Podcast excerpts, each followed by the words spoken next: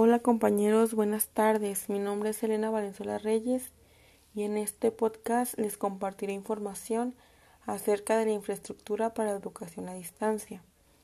Cuando hablamos de infraestructura para educación a distancia, nos referimos a los requerimientos técnicos y el material que es necesario para el desarrollo de esta modalidad. Para desarrollar este tipo de modalidad educativa es preciso contar con los requerimientos básicos en cuanto a lo físico y lo virtual.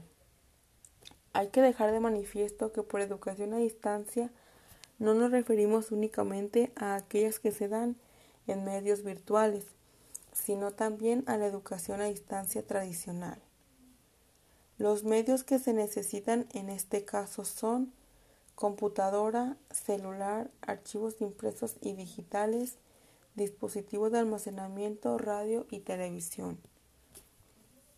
Sumando esto a las condiciones propias para el desarrollo de las modalidades virtuales, en especial el Internet, junto con la gama de herramientas interactivas y multimedias que en él se añaden.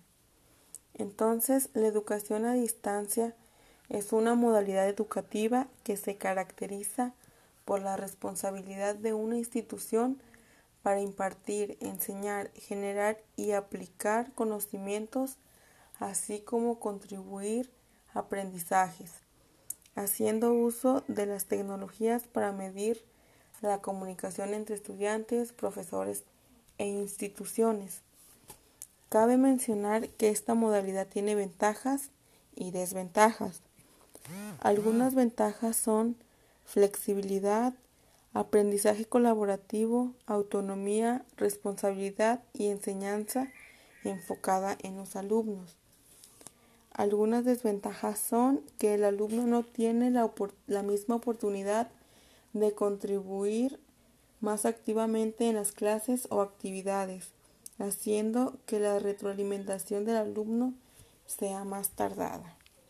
Bueno, esto es todo. Espero les sea útil esta información. Nos vemos en el siguiente episodio de este podcast. Gracias.